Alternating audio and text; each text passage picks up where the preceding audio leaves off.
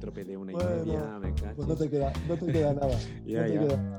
Al menos quitarlo de lejos y un poco de cerca o algo así. Bueno, en fin.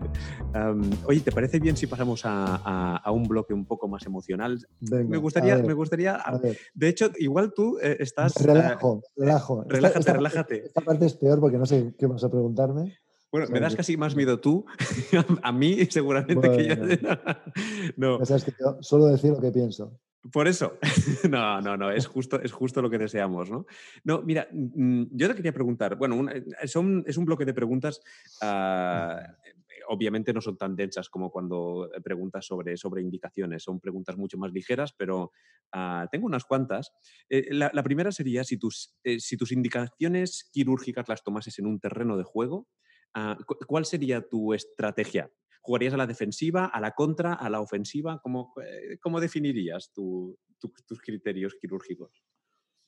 Bueno, es una, es una pregunta difícil. Desde luego agresivo no soy. Es decir, eh, yo nunca he sido un cirujano de, de primera ola. Las primeras olas me dan mucho miedo. O sea, cuando llega el típico representante, Jaime, tengo una lente que es increíble, un diseño alemán de última generación y el material y tal.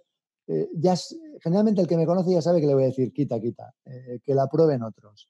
O sea, yo soy más de segunda o de tercera ola eh, porque porque no soy valiente, no lo sería para mí mismo y desde luego no, nunca. Yo siempre he dicho, mi compromiso es mi paciente. Yo, no yo he participado en- en investigaciones, en estudios, en ensayos multicéntricos, etcétera, eh, pero mi compromiso no es la ciencia. Mi compromiso es el paciente que ha venido a mi consulta.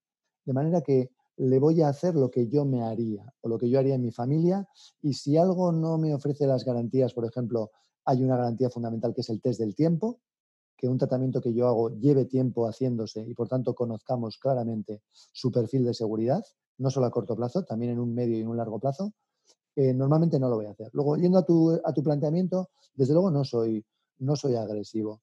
Eh, yo creo que mi planteamiento es reflexivo, es decir, eh, yo siempre aproximo los problemas, como te he dicho al principio, intento entender cuál es tu problema y a partir de esa comprensión intento aplicar una solución.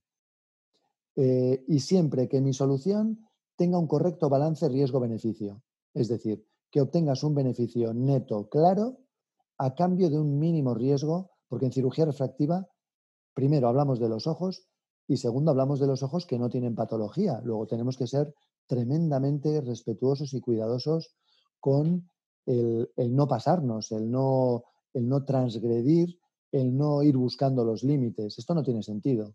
Si tú estás tratando, pongo por ejemplo, un cáncer, un oncólogo, y el cáncer es de mal pronóstico y sabes sin la menor duda que este paciente sin tratamiento en dos meses pues habrá fallecido, pues hombre, yo en ese caso entiendo que si hay un tratamiento de última generación que te ofrece una mínima luz de esperanza, pues lo puedes plantear y, todo el mundo se va a agarrar ese clavo ardiendo, tanto el paciente como el médico.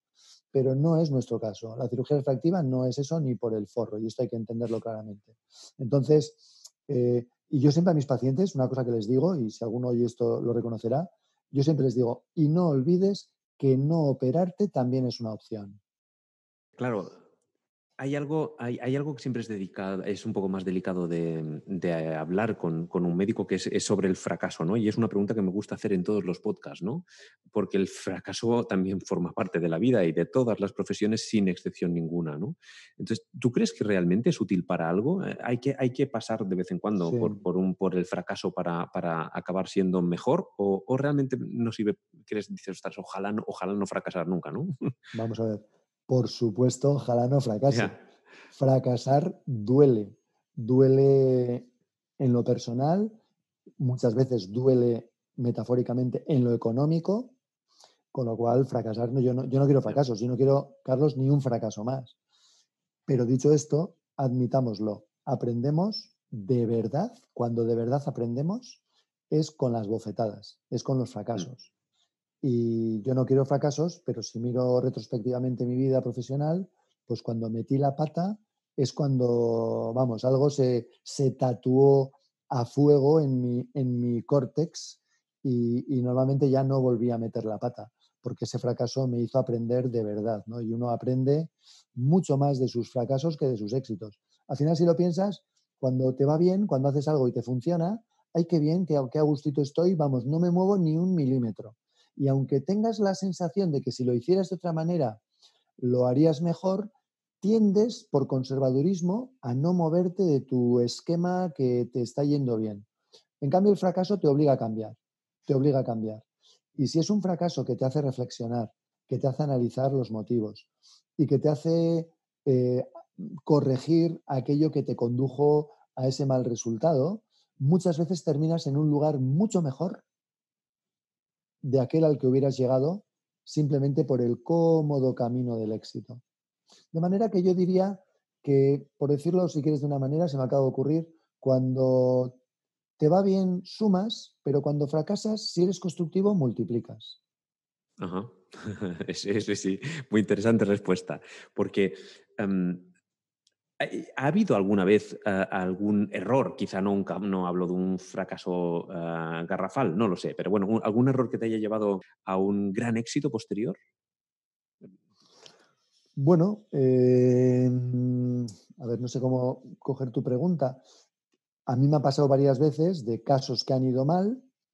eh, y que en un momento dado las cosas estaban yendo mal y el resultado estaba siendo malo y había algún problema, imagínate fruto de alguna complicación.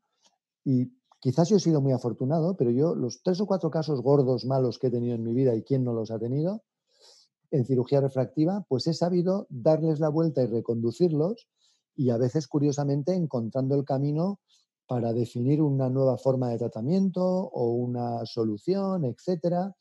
Por ejemplo, me estoy acordando de un caso que tuve complicado hace muchos años y para corregir el cual hice una de las primeras queratoplastias lamelares anteriores que se hicieron por aquí y posteriormente por este caso me acuerdo que me dieron un premio en Estados Unidos como premio a la mejor solución de un caso complicado en la sesión de vídeos de la SCRS y fue un caso que después de una complicación horrible, que el paciente lo pasó horrible y yo por supuesto, vamos, todavía se me pone la piel de gallina de recordar los días terribles de aquella complicación.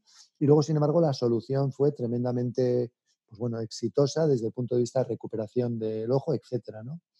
Em, y, te digo lo que te he dicho antes, o sea, claro que he tenido fracasos y en todos aquellos, lo que, sí, lo que nunca me he hecho es arrugar. Es decir, yo sí te digo que cuando tengo un fracaso, mira, aprieto los dientes y busco las soluciones y tiro para adelante. Yo cuando, bueno, cuando fui joven hice deporte, jugaba baloncesto y yo tengo siempre la teoría de que los que hemos hecho deporte de, competición eh, hemos aprendido lecciones muy importantes en este sentido en cuanto a que vas a perder muchas veces, es, forma parte del juego, vas a ganar y vas a perder, pero cuando pierdes, vale, enrabiétate un minuto, despotrica, eh, sufre, pero a continuación analiza el porqué y busca soluciones. Y tomas una actitud mental que te hace ser tremendamente positivo y esta forma de pensar luego la aplicas directamente en tu, entorno profesional.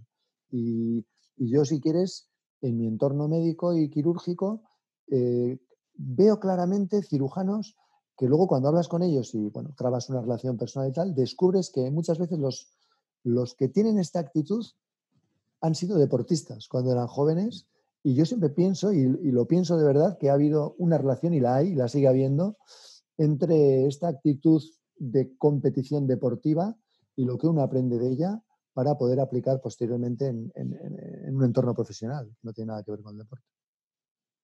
No podría estar más de acuerdo. Eh, doctora Amberry, todos los que te conocemos hace muchos años sabemos que eres una persona innegablemente perfeccionista, o, bueno, no sé si tienes otro adjetivo, pero ah, creo que ya se entiende lo que quiero decir.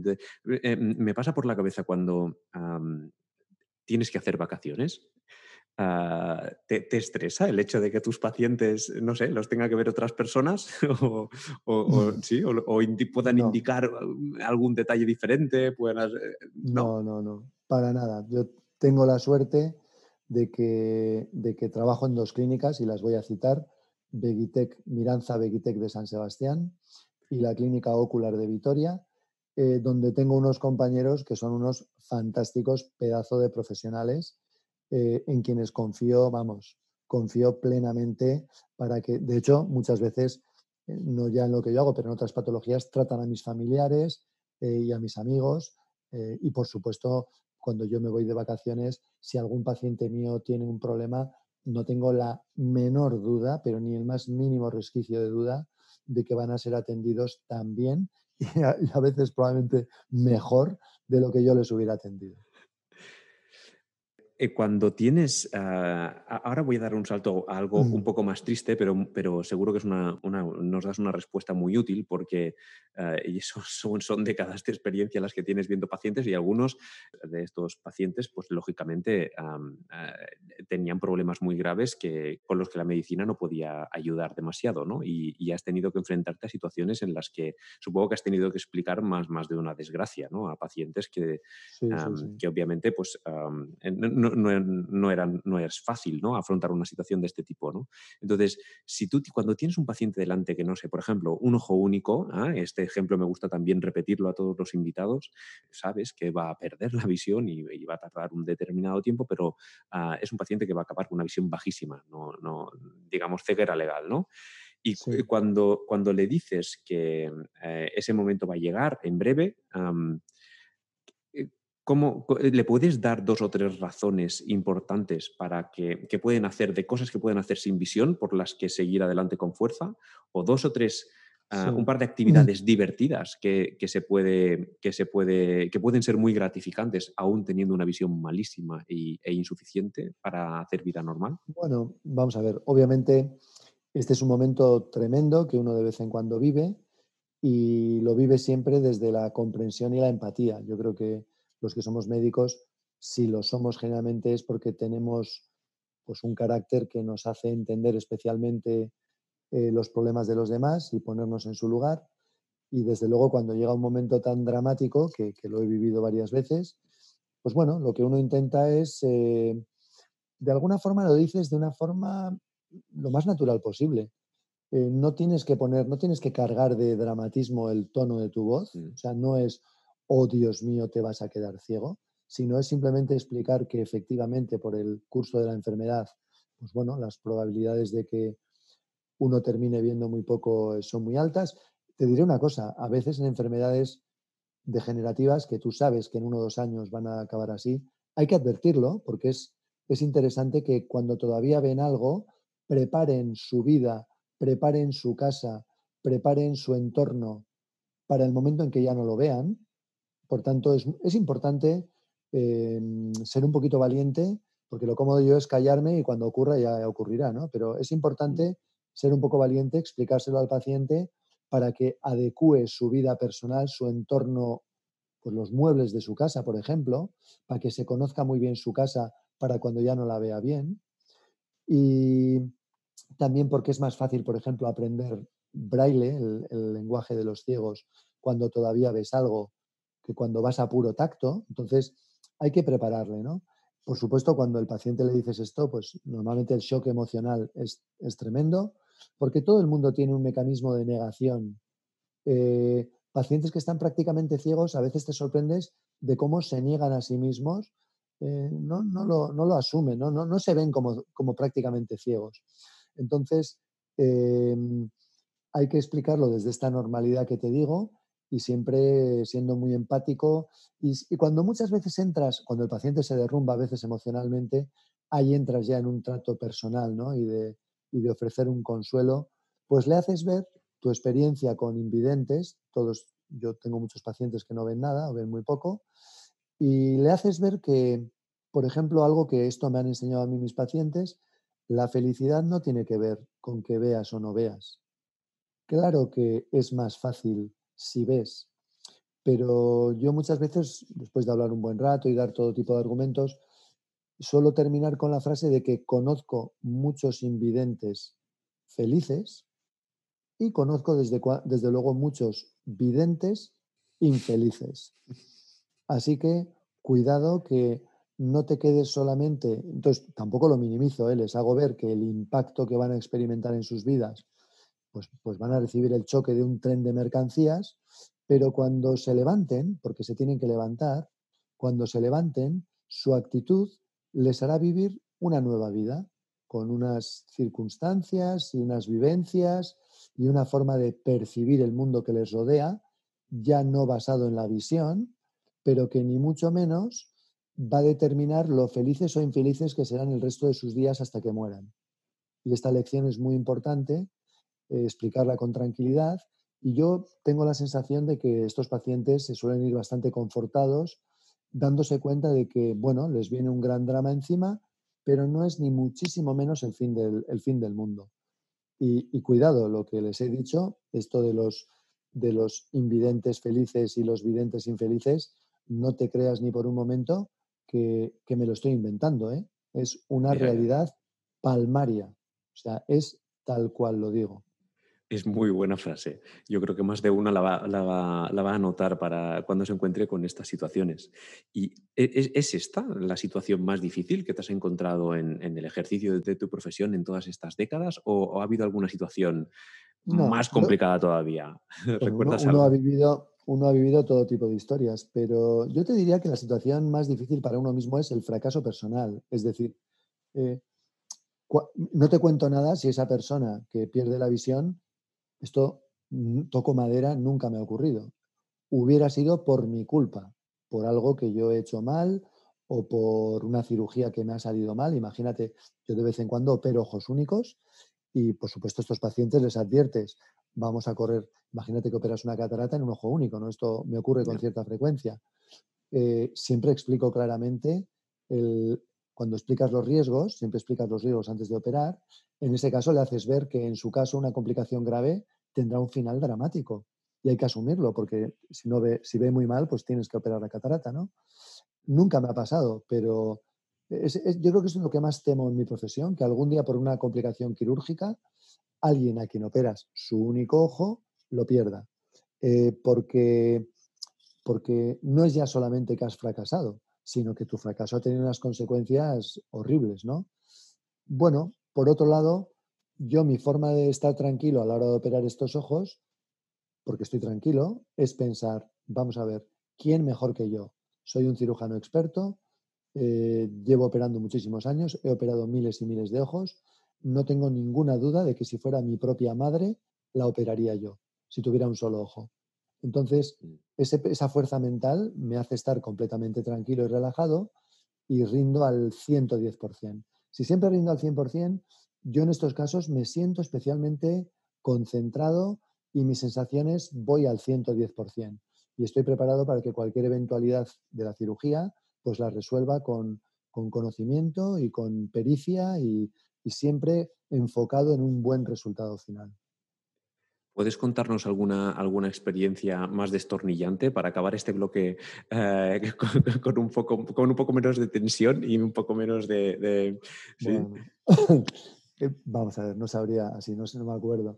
Yo me río muchísimo en la consulta. Eh, los pacientes son muchas veces fuente de, de, anécdotas, a veces pues muy graciosas, ¿no? Yo qué sé. Pues es que, no me acuerdo, pero me estás diciendo así. A ver, me acuerdo de una señora que vino con una cara de gran preocupación y me dijo, y yo le dije, pero señora, que es que estoy muy preocupada, muy nerviosa, pero que es que, es que no se me va a dar algo y tal. Y yo le dije, pero señora, tranquilícese, ¿qué le ocurre? Dígamelo despacio. Se me, se me quedó mirando así y como midiendo mucho sus palabras, dijo, doctor, tengo una catarata atómica. Y yo dije, atómica y me eché a reír porque enseguida me di cuenta que tenía una catarata nuclear del núcleo del cristalino. En algún sitio le habrían dicho que tenía catarata nuclear y ya salió por patas y vino a la consulta a que le operara su catarata atómica. una, es, una, idiotez, pero como, como ejemplo de anécdota divertida. Simpática, claro que sí. Eh, recta final, doctor Aramberri. Vamos a, ya dejando completamente a un lado casi la profesión, ¿no? aunque siempre está un poco latente, ¿eh? pero ¿qué pondrías en una valla publicitaria?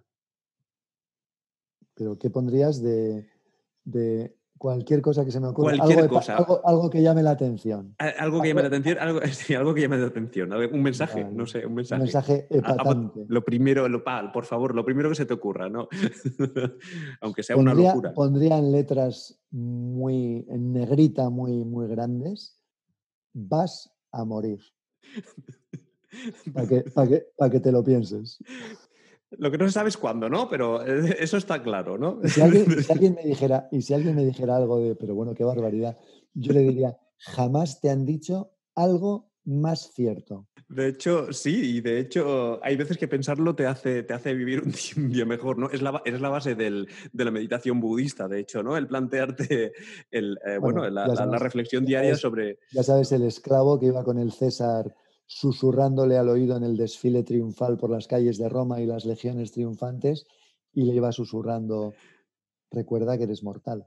El famoso memento, memento mori. Y si pudieses hacer que todas las personas viesen, escuchasen o leyesen algo, eh, eh, ¿qué sería lo que les mostrarías? Vamos a ver, a mí me gusta mucho leer. Yo recomiendo siempre biografías. Biografías de gente importante que ha habido en la historia. ¿Por qué? A mí hay una reflexión que siempre me obsesiona mucho y es pensar en los millones y miles de millones de personas que han vivido antes que nosotros y al final, los avances filosóficos, científicos, tecnológicos sobre los que se sustenta nuestra civilización actual, nuestra sociedad actual, se deben a unos pocos cientos de individuos. O sea que se suele decir somos monos listos y yo digo, bueno, unos más que otros. Yo casi diría hay unos más listos y hay otros más monos. Y desgraciadamente de los listos creo que hay muy pocos. Entonces, como ha habido pocos monos listos, y de esos suele haber biografías, es muy interesante que leamos sobre ellas, porque te hacen ver sus reflexiones, sus ideas, cómo evolucionaron en la vida, en qué momento parieron las genialidades gracias a las cuales se hicieron famosos. Y bueno, yo hace poco, por ejemplo, si me dices un libro, hace poco leí la biografía de Winston Churchill, escrita por Andrew Roberts, y bueno, me parece una vida apasionante. Yo le conocía mucho, conocía mucho la vida de Winston Churchill porque mi, yo tenía una tía que quería mucho, mi tía Carmen, que era muy anglófila, de hecho ella era profesora de inglés, y ella siempre me hablaba de Churchill como gran estadista y me contaba muchas historias y muchas batallitas. Y bueno, es una vida que congeniarás con el individuo y con su ideología en mayor o menor medida, pero indiscutiblemente es apasionante. Entonces, todas estas vidas de gente importante, famosa, científicos, políticos, estadistas, enseñan mucho y nos, eh, nos alimentan y nos hacen, yo creo que, mejorar en la vida, porque nos dan referentes a los que podemos seguir. ¿Y qué, consejo le darías eh, tras eh, aglutinar un poco toda esa experiencia, todo ese conocimiento que, has conseguido aglutinar en, estas, en, estos, en estos años? ¿Qué consejo le darías a tu yo de 30 años? No lo sé. ¿Qué le diría? Pues no sé, yo le diría que haga lo que, lo que realmente dice, que es sigue tu instinto. Es decir, sigue tu instinto. Quizás sí le diría, sé un poco más valiente en de vez en cuando, cuando veas algo que no se hace bien, algo incorrecto, sé más valiente en señalarlo. Es decir, no te calles, dilo. Mm, todos, tenemos, todos tenemos que aceptar un cierto compromiso por la mejora global de la sociedad y la cobardía es nuestro mayor defecto. Como sociedad, yo creo que en general todos nos callamos porque lo cómodo es callarte, porque nadie te va a señalar ni... Y realmente, según tienes más años, te callas menos, porque probablemente simplemente porque tienes menos que perder. Pero sí que me hubiera gustado en determinados momentos de la vida haber sido un poco más valiente en señalar pues actitudes incorrectas o comportamientos poco éticos, por ejemplo, ya estoy pensando en mi propia profesión, eh, que no señalé y que no señalé. Y que realmente ahora mirando para atrás pienso que no deje de ser cómplice por omisión. Y eso, bueno, creo que es una pequeña carga que llevo en el, en el capítulo del debe. Y bueno, esa sería un poco la reflexión que le trasladaría a lo mejor le estaría haciendo la Pascua, ¿eh? porque igual es un mal consejo que, le haría llevar una vida más incómoda, pero no lo sé. Ahora mismo lo veo así. Y, del, mundo de la oftalmología, ah, ¿qué te gustaría haber sabido 20 años atrás? ¿Hay algo de la oftalmo que digas, si hubiese sabido esto? Pues vamos a ver, yo creo que hubiera estudiado más. Eh, yo, siendo un poco autocrítico, creo que hace 20 o 30 años no estudié tanto como debería para haber alcanzado un nivel de conocimiento, no ya en aquello que me subespecialicé, en la cirugía refractiva y de catarata y de segmento anterior, pero creo que me hubiera gustado tener más conocimiento en otros, en otros órdenes de la oftalmología, eh, que simplemente por, pues bueno, pues porque también tuve mis, mis 25 y mis 30 años y, tienes otros, otra, tienes, tienes que vivir una vida, eh, pero sí que, sí que echo de menos cosas que no estudié y que quizás hubiera tenido que dedicar un poco más. ¿Y, cuál es el peor consejo que ves oyes dar en tu especialidad? ¿Hay algo que te, llama la atención, que no te guste? Pues sí, eh, vamos a ver. Eh, no sé cómo decirlo, no es que sea un consejo claro, pero sin ninguna duda hay, hay muchas clínicas donde se empuja a operar más. Es decir, hay una necesidad de operar porque al final hay que funcionar y cuidado, ¿eh? no pienses solamente en las clínicas privadas, también en las clínicas públicas. Se tiende a, a, veces a una sobreindicación quirúrgica porque hay diferentes beneficios, no solo beneficios económicos, también hay beneficios de la propia profesionalidad. Luego también muchas veces, eh, pues bueno, eh, es un poco la aplicación práctica de eh, para el martillo todos los problemas son clavo. ¿Conoces esa frase? Es decir, al final, como soy cirujano, ¿qué hago? Opero. Me pica, me pica la espalda, te opero. Estoy exagerando, ¿eh? estoy un poco siendo un poco sarcástico a este respecto. Eh, pero esto tiene también eh, esa parte de que esa, enseñanza de, esa, de ese lo operamos todo, de alguna manera lo considero una mala indicación. Yo, un mal consejo, una mala orientación profesional yo creo que la orientación correcta es, es, ser un poco más, abstraete de que seas un cirujano, eh, ponte más en, el, papel de un médico global, de un solucionador global de problemas y a veces, muchas veces, eh, me encuentro que simplemente la solución es no actuar, puede ser no actuar, puede ser simplemente esperar, eh, o a veces la solución es una palabra amable, o a veces la solución es una aspirina y no necesariamente la cirugía. Bueno, por hacer una reflexión. siguiendo con el tema de los consejos, ah, ¿cuál es, el mejor, ¿cuál es el, mejor consejo que crees que te han dado nunca? Bueno, cuando era, cuando era muy pequeño me dijeron, esfuérzate. Y cuando creas que ya lo has dado todo, esfuérzate un poquito más. No hay mejor consejo que ese metas alguno para mí en mi nueva aventura en Weiser, eh, el mismo quizás. Sí, esfuérzate dos veces más. dos veces más. A ver si llego. yo, creo que, vamos a ver, hay muchos consejos buenos. Uno es ese, otro simplemente es haz lo correcto. Eh, lo que te he dicho yo, lo que siempre he hecho, sigue tu instinto. Eh, yo creo que al final la vida nos pone en, donde nos tenía que poner y, y estar en un sitio que no te corresponde incluso aunque sea aparentemente mejor, incluso aunque te haya ido profesionalmente mejor de lo que te tocaba, porque yo conozco gente que creo que le ha ido mejor de lo que le tocaba y ha ganado más dinero de lo que le tocaba y tiene unos honores profesionales que no merece, yo creo que es tremendamente incómodo.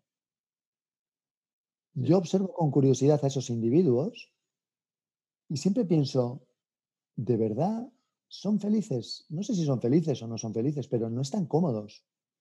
Mientras que si estás donde te corresponde, sea un poco más arriba, un poco más abajo, y ni qué decirlo, eh, clasificar eh, el éxito o no éxito en arriba y abajo es, muy maniqueo. Eh, si estás donde te corresponde, cuando menos, creo que estás cómodo. Y creo que estás, y estar cómodo en la vida, en el, en el papel que te toca jugar, es importante, eh, estás equilibrado, alcanzas un equilibrio. Yo creo que todos alcanzamos un nivel de equilibrio, mayor o menor, y es muy importante alcanzar ese nivel de equilibrio. Y da igual si tienes un poquito más, da igual si eres un famoso neurocirujano en el mejor hospital de Estados Unidos o si eres un humilde barrendero, lo digo con todos mis respetos, en una pequeña ciudad eh, española, me da igual. Si estás en tu nivel de equilibrio, seguramente estás mejor que en una posición mucho más deslumbrante, pero que no te toca y que estás incómodo y que, y que de alguna manera tú mismo lo sabes. Todos sabemos, todos sabemos si lo que tenemos nos corresponde o no. Creo que no hay juez más severo que uno mismo. Doctor Aramberri, dime una idea fantástica que te gustaría extender. Ya sé que son preguntas un poco, un poco, un poco complicadas para bote pronto. A, mí no me pidas, a mí no me pidas ideas fantásticas. ideas fantásticas. Pues, pues, pues francamente no se me ocurre. No, pasa nada. ¿Y, algo, hay algo en lo que crees que los demás encuentran demencial? Eh, ¿Sabes? La típica discusión que... Bueno, vamos a ver, yo de alguna manera siempre digo que creo en el, en el karma, ¿no? Eh, entiéndelo, utilizo la palabra karma porque es una palabra que lo define, pero, pero no hay nada religioso ni mm. nada al respecto. Simplemente es una sensación, quizás se puede, se puede atar a lo que he dicho antes, es una sensación de que hay como una especie de equilibrio, ¿no? Eh, es otra forma de expresar el, lo que se suele decir de que uno recoge lo que siembra y de que, y de que si haces el bien, pues finalmente te rebota el bien y viceversa. Si, si eres muy malo, muy malo, pues yo creo que no te van a pasar muchas cosas buenas ¿no? en, en, la vida. Pero cuando lo cuento, como yo soy una persona que se mueve generalmente en ámbitos muy científicos, y me muevo con gente tremendamente racional y en el mundo de los números muchas veces, eh, pues choca y la gente suele decir, qué chorrada. Eh, y empezamos a hablar, empezamos a discutir y bueno, por supuesto no convenzo a nadie, ni que decirlo, pero, pero yo íntimamente sí que creo y es algo que aplico en, en, la forma en que, en que, hago mis cosas y en que vivo. ¿no? Y, yo creo que al final, si, si todos lo creyéramos, pues bueno, la gente tendería a hacer las cosas correctamente y, nadie se desmadraría por, por, un pequeño objetivo a corto plazo, por, yo qué sé, o por ganar más o por cositas así. Danos un tip de eh, tu mejor eh, adquisición, ¿no? Tu, mejor compra que has hecho últimamente por menos de 100 euros por menos de 100 euros. Yo te diría que pocas cosas compro de más de 100 euros, menos ir a la compra últimamente, que siempre el carro de la compra, estoy asombrado, estoy asombrado, de 100 euros no bajo, ya no bajo nunca. Eh, vamos a ver, no lo sé. Yo diría cualquier libro. Eh, yo soy un defensor acérrimo de la lectura. Eh, yo creo que cualquier libro, por malo que sea, esconde una gran enseñanza. Hay que saber encontrarla. Pero cualquier libro, ¿eh? el más tonto que te puedas imaginar, hay algo que te puede aportar eh, un valor añadido a tu vida habitual, profesional, personal, eh, a cualquier esfera de tu vida. Por tanto, el viejo dicho, quien tiene un libro tiene un tesoro, vamos, mm. y es un tesoro barato porque cuesta poco. Cuando lo decimos los de mi generación, los jóvenes que están criados ya en las tablets y en todas estas cosas, te miran como, como un como un dinosaurio, ¿no? Pero, y están todo el día, pues yo, a ver, veo a mis hijos que, no me oigan porque están por aquí, eh, siempre viendo series y tal, y la música y no sé qué, y me parece fantástico, a mí me encanta todo eso, pero creo que un libro es distinto. Un libro te, te genera una introspección y, y, te pone en un modo reflexivo que, que, una que la televisión o una serie en el ordenador no, no te pone, por mucho que, te guste la, la historia o, te haga pensar. Pero yo creo que el modo lectura es un modo especial donde uno conecta con una, con, una órbita íntima y, te hace llegar a pensamientos y a formas de entender pues, lo que estás leyendo y, por extensión la propia realidad que nos rodea o te hace pensar de una forma que es diferente. Por tanto, menos de 100 euros definitivamente cualquier libro. Y subrayo la palabra cualquiera. ¿Qué, te hace reír irremediablemente? ¿Qué me hace reír? Yo me río, me río muchísimo y me río muy fácil. O sea, me río con, cualquier cosa. O sea, que, ¿qué me hace reír? Pues realmente cualquier cosa que tenga gracia.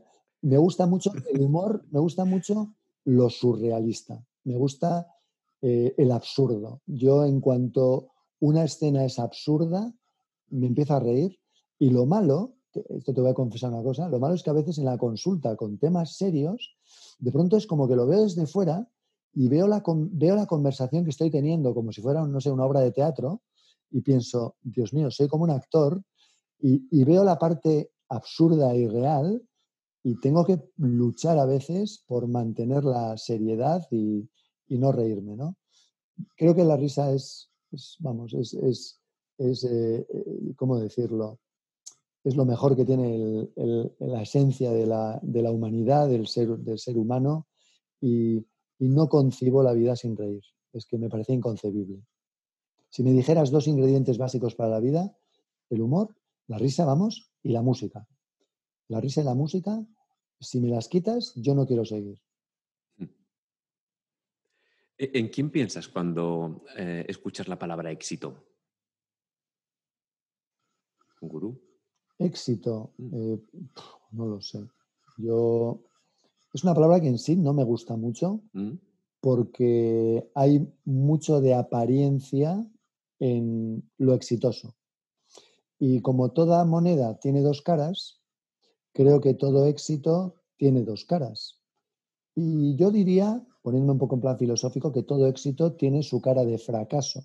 Y el que tiene un gran éxito en una parte de la vida, seguramente está escondiendo un fracaso en otra parte de la vida. Y que tú quieras poner la luz, el foco en la cara, no significa que no haya una cruz detrás, ¿no?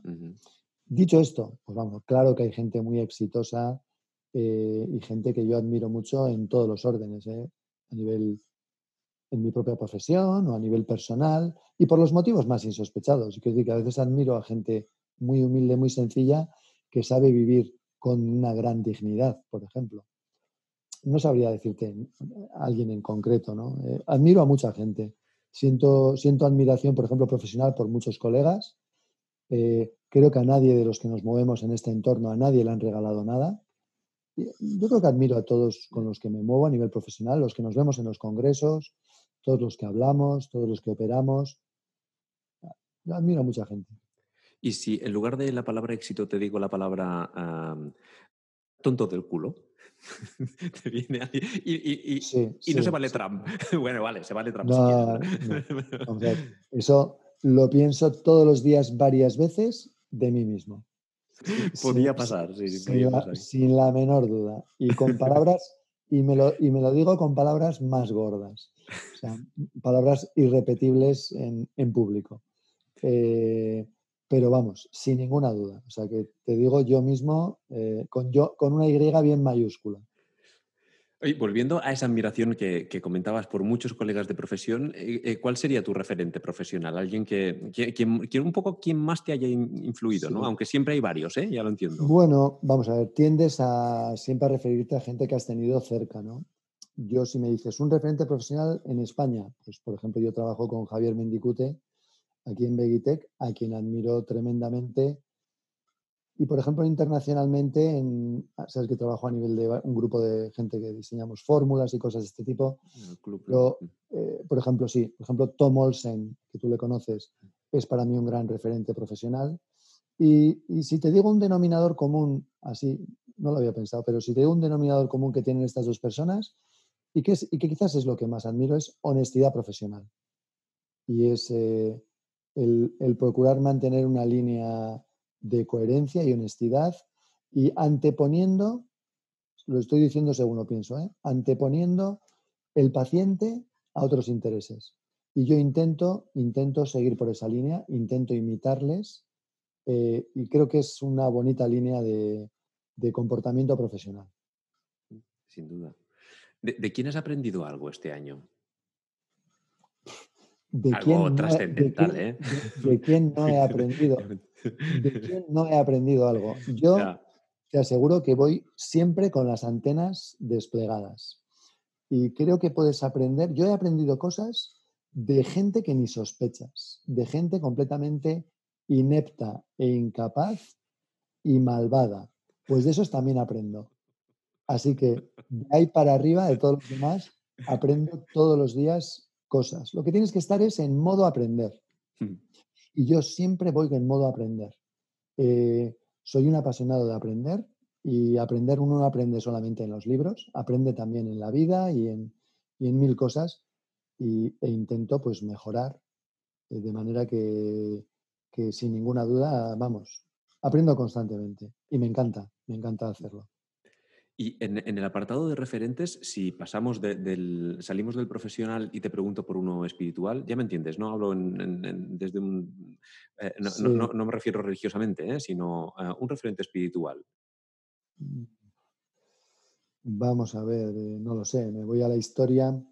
Yo admiro mucho a aquellos héroes que realmente lo dieron todo por, por la consecución de un ideal, ¿no? Y hay que decir que los auténticos héroes están todos muertos y no hay un héroe vivo. Eso lo tengo clarísimo. Y me acuerdo una vez que leí una historia de un superviviente de un campo de concentración nazi y, él, bueno, la historia era, y si quieres, me llamó mucho la atención, em, te acordarás que había un representante de los supervivientes de los campos nazis, perdón, de los campos de concentración nazis que eran españoles, que creo que la mayoría eran de Mauthausen, y te acordarás que había un representante que estuvo muchos años y se descubrió que era un fraude, que era un, hombre que nunca había estado eh, en el campo de concentración, ¿no? Y me acuerdo que le entrevistaron cuando se descubrió la patraña, y a este hombre pues lo defenestraron, uno de los auténticos supervivientes me, llamó mucho la atención la entrevista porque dijo, yo ya me lo imaginaba y cuando le preguntaron, ¿y por qué se lo imaginaba? Porque lo que decía pues no era cierto o había datos que daba que sonaban falsos. Y decían, no, era simplemente que hablaba mucho. Y le decían, pero ¿cómo? Hablaba mucho de la experiencia de los campos. Dice, la mayoría de los que hemos estado no queremos ni hablar de esa experiencia. Y entonces le preguntaban, ¿y por qué? Porque fue muy traumático. Y dice, no, no, porque los auténticos héroes, y allí hubo muchísimos héroes, ni uno salió vivo. De alguna manera lo que venía a decir es que los que sobrevivimos fuimos los cobardes. Y a mí eso, eso me impactó, eso me impactó. Sobreviven los cobardes, sobrevivimos los cobardes. Es algo realmente, si lo piensas, muy fuerte, porque esto yo te parafraseo algo que suele decir mi mujer, eh, ha, prevalecido la genética de los cobardes a lo largo de la historia. Los valientes han ido muriendo en los diferentes ciclos históricos. Son los primeros que se ponen la cara, ponen la cara y se, por supuesto se la parten y mueren, ¿no? Eh, obviamente estás, esto es un poco exagerado, pero, pero en definitiva admiro a cualquier persona que lo ha dado todo por un ideal, por un objetivo. Quizás si me dices, ponme un nombre, pues el primero que me viene a la cabeza, Gandhi, por decirte uno. Y, creo que Gandhi tiene cosas más que discutibles históricamente, pero como, como personaje global, histórico y referente espiritual, vamos, estaría, estaría en el top 3. Desde luego. ¿hay, ¿Hay algo que te gustaría cambiar de ti? Muchísimas cosas. ¿Lo que más? Vamos a ver, cambiar de mí. Te aseguro que muchísimas cosas. Mm, quizás esforzarme más por los demás. Y te digo mm, eh, altruistamente. Altruistamente. Di que he estado siempre embarcado en mil proyectos profesionales y esto desgraciadamente para mí me ha robado muchísimo tiempo, ¿no? Pero yo, por ejemplo, tengo colegas que de vez en cuando cuelgan todo y se van en una labor altruista, pues por ejemplo, a operar a un país perdido de África. Yo nunca lo he hecho y es algo que admiro muchísimo y le doy muchísimo valor. Y creo que y hay gente muy conocida en nuestra profesión que lo hace y vamos, yo siempre mm, me siento tremendamente admirado y envidio esa capacidad de a la porra, colgar todo y marcharse dos o tres semanas y yo nunca lo he podido hacer o, probablemente, que es lo más terrible, nunca lo he querido hacer. Así que, por ejemplo, eso no me gusta y me gustaría cambiarlo de mí. Estoy a tiempo. Estás a tiempo, desde luego que sí. Ah, ah, ya, para acabar y eh, tú que eres un hombre que, siempre hablas, tienes unas frases muy poderosas, ¿no? Y no sé si por el tono o por, o por, el convencimiento con el que las dices, te pediría, si lo tienes a bien, alguna cita que te repitas a menudo como guía en la vida. O... Sí, tengo una muy buena. Tengo una muy buena que realmente la uso frecuentemente, los que me conocen la conocen, pero que en situaciones de duda, en situaciones donde quiera tomar alguna decisión para, por ejemplo, un cambio de hábito vital o algo así, me sirve muchísimo porque creo que es absolutamente cierta, tan cierta como esa que he puesto en el panel publicitario que antes me has, me has planteado, pero en el mismo, créeme, en el mismo nivel de certeza. Y la frase es, Dios perdona siempre, el hombre a veces, la naturaleza nunca. Anotada. me, la voy a poner, me la voy a poner en el coche para cuando salga por la mañana. como bien, como seguro que has entendido, tú que eres un hombre, tú que eres un hombre inteligente, de los tres componentes de esta frase, el importante es el último. Ya, ya, ya. Y, y, como se suele decir ahora, y lo sabes. Exacto, exacto. Y, hemos podido hasta comprobarlo estos últimos dos meses, ¿verdad? que, bueno, bueno, parece que todo ha mejorado como enormemente. Por favor. Por si había alguna duda. De verdad, doctora Lamberry, muchísimas gracias por compartir con nosotros esta, esta tarde de sábado eh, lluviosa y, un tanto melancólica. Nos la has alegrado muchísimo. Eh, sin duda alguna ha sido, ha sido enriquecedor y sobre todo ha sido, incluso te diría, divertido. ¿no? Eh, no, no, sé si más, pero desde luego he disfrutado mucho en, esta entrevista. Te agradezco muchísimo esta colaboración y de verdad que ha sido un, un auténtico placer. Esperamos de poderte entrevistar estar en alguna ocasión más en el futuro y, de verdad gracias por tu tiempo que sé que, que no es mucho el que te sobra. ¿eh? Así que muchas gracias de verdad. Bueno, pues ¿qué, ¿qué, te voy a decir? Yo agradecerte por mi parte la invitación. Para mí también ha sido un rato muy distendido y ha sido una charla y una sobremesa muy, muy agradable. Y bueno, desearte el máximo de los éxitos con esta plataforma y espero y estoy seguro de que así será que nos veamos en, futuras citas profesionales. Muchas gracias. Muchas gracias y un abrazo, doctora Lamberry. Un abrazo.